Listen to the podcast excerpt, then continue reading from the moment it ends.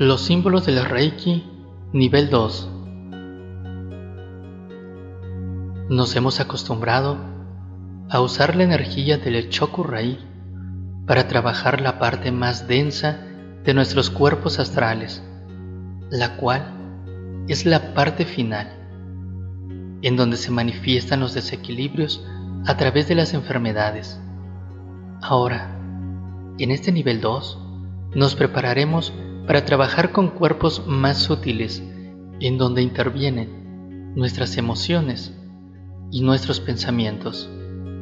Para ello, se nos dan dos herramientas más que nos permiten magnificar la energía, llegando a los lugares más recónditos de nuestros pensamientos y sentimientos, pudiendo de esta forma traspasar espacio y tiempo.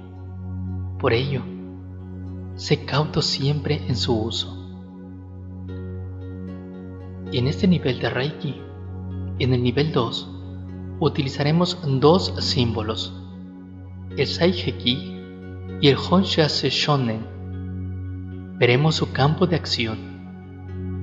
Al igual que Chokurei, que conocimos en el Reiki nivel 1,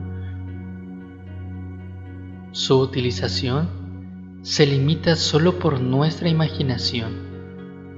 Cada símbolo magnifica el poder del anterior.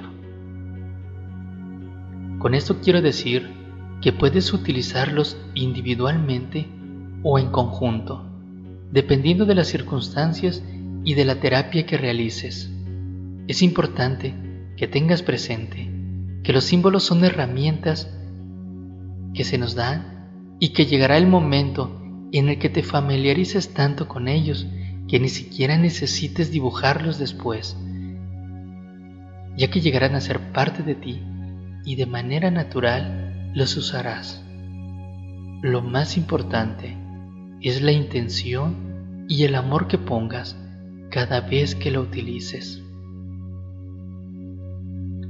Los símbolos son el vehículo que utiliza la conciencia para focalizar la energía. Es por ello que debemos practicarlos hasta que se integren a la misma. Cada símbolo tiene su propia frecuencia vibratoria y al meditar concentrando nuestra atención en ellos, producen el efecto de conectarnos con la suprema personalidad de Dios, quien nos responde, haciendo fluir hacia nosotros la energía universal sintiendo el fluir a través de nuestras manos como un torrente de energía amorosa que emana hacia el reikista, el paciente y el planeta entero.